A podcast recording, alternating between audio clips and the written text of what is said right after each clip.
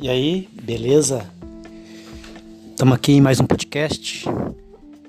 Vamos logo ao assunto, sem mais delongas. Hoje, domingão,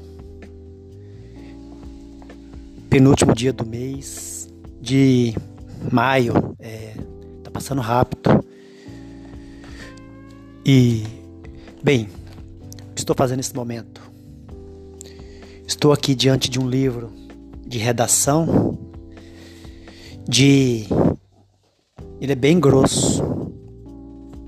Ele tem exatamente uh, 500 e 600 páginas. Não que eu seja o cara mais estudioso do mundo, mas esse ano eu já li só de livro de 500 páginas, eu já li três. Estamos no mês 5. Fora os outros livros que eu li.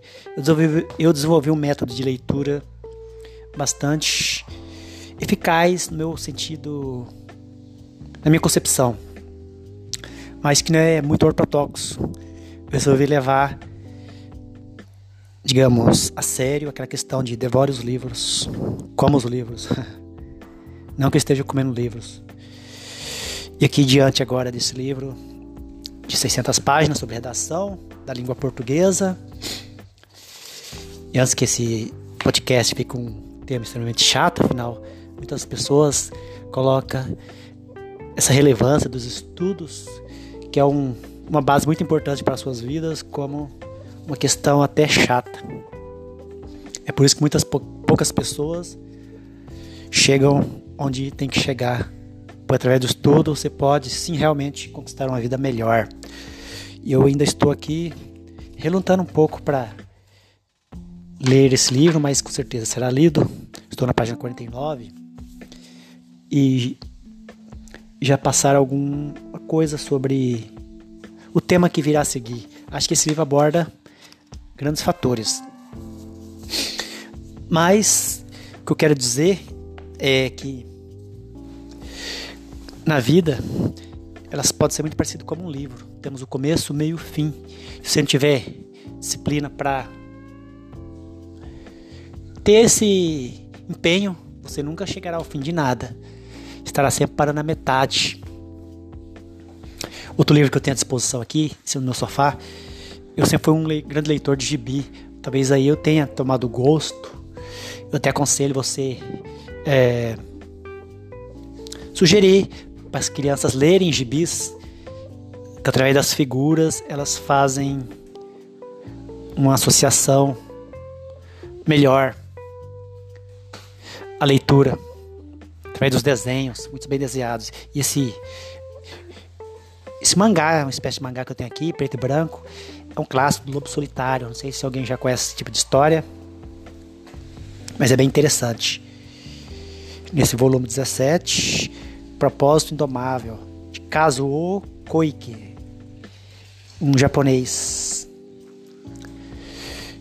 Temos também aqui outro livro de gramática da língua portuguesa, que eu devagarzinho eu vou lendo.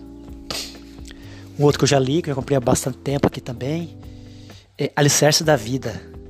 É um livro ali da coleção do Mensagem do Graal, extraído do Mensagem do Graal na Luz da Verdade cujo autor é Abdrushim, da Ordem do Graal da Terra. Esse é um livro clássico, que eu até sugiro também que leiam.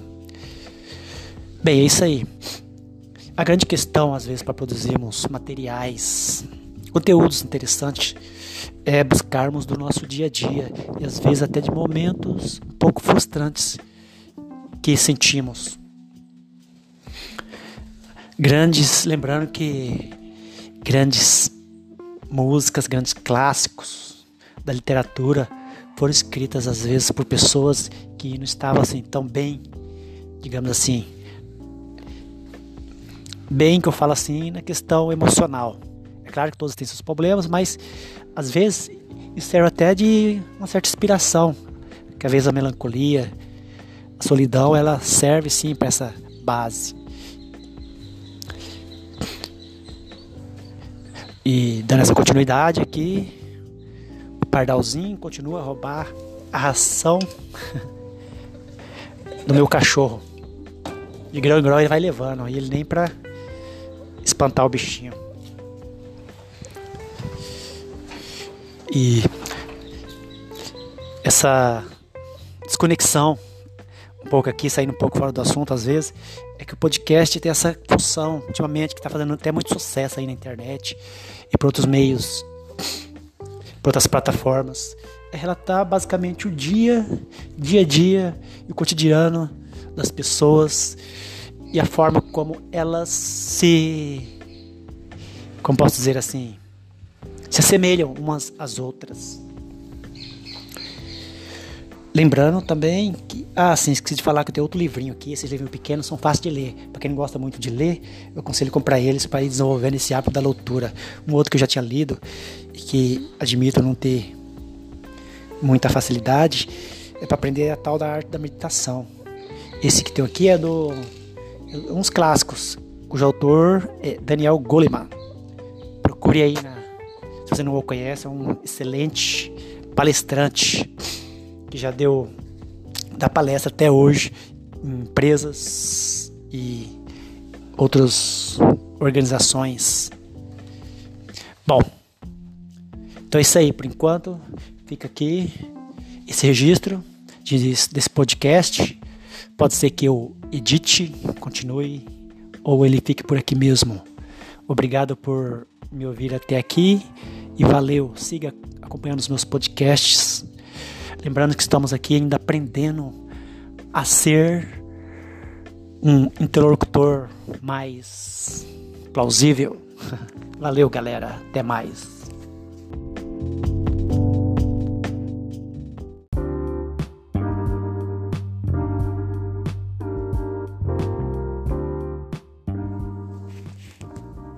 E aí? Tudo bem? Espero que sim. Bem-vindo a mais um podcast aqui do Arcor. Tudo na mais plena tranquilidade. Bom, vamos lá. Silêncio. Não, quando falo silêncio, quero dizer o silêncio é a nossa mais poderosa arma a qual devemos dar, sim, gratidão, simplesmente pelo que elas nos têm a beneficiar. Sabemos que, de certa forma, somos eternos alunos, alunos de nós mesmos. E das coisas às nossas voltas. Quando buscamos esse tal do conhecimento, essa plenitude, é sabido que ela só nos tem a acrescentar. Como, por exemplo, nos dar certa apreciação para a nossa experiência pessoal, se é através dos erros dos outros que conseguimos evitar os nossos, ou simplesmente se é para sabermos que vamos errar conscientes das nossas atitudes. Se você erra sabendo, é aquela história por exemplo, da Bíblia. Talvez o ateu ele seja menos pecador do que aquele que lê a Bíblia, porque aquele que lê a Bíblia, se ele peca, mesmo conhecendo as palavras, ele com certeza é um pecador mais consciente, porque ele está ciente desse conhecimento que a palavra lhe passa. Então, o silêncio ele pode ser libertador no fato de que de evitar discussões inúteis, inúteis E ainda assim, ao ignora, ignorarmos o inimigo, com certeza não estarão dando pano para manga. Por enquanto é só. Mas estejamos atentos a isso. Fica essa dica.